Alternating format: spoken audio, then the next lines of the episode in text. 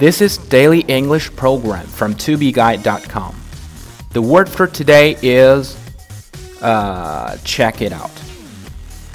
Check it out 是一个口语词，意思是来看看、检查一下，在说唱音乐中也很常见。最近网络流行词 check it out 就是它的音译。Check it out and let me know what you think. 好好看看，告诉我你的想法。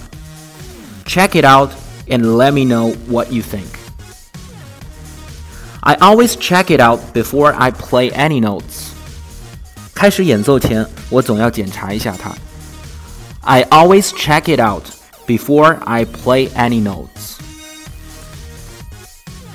For more learning materials, please visit our website tubeguy.com.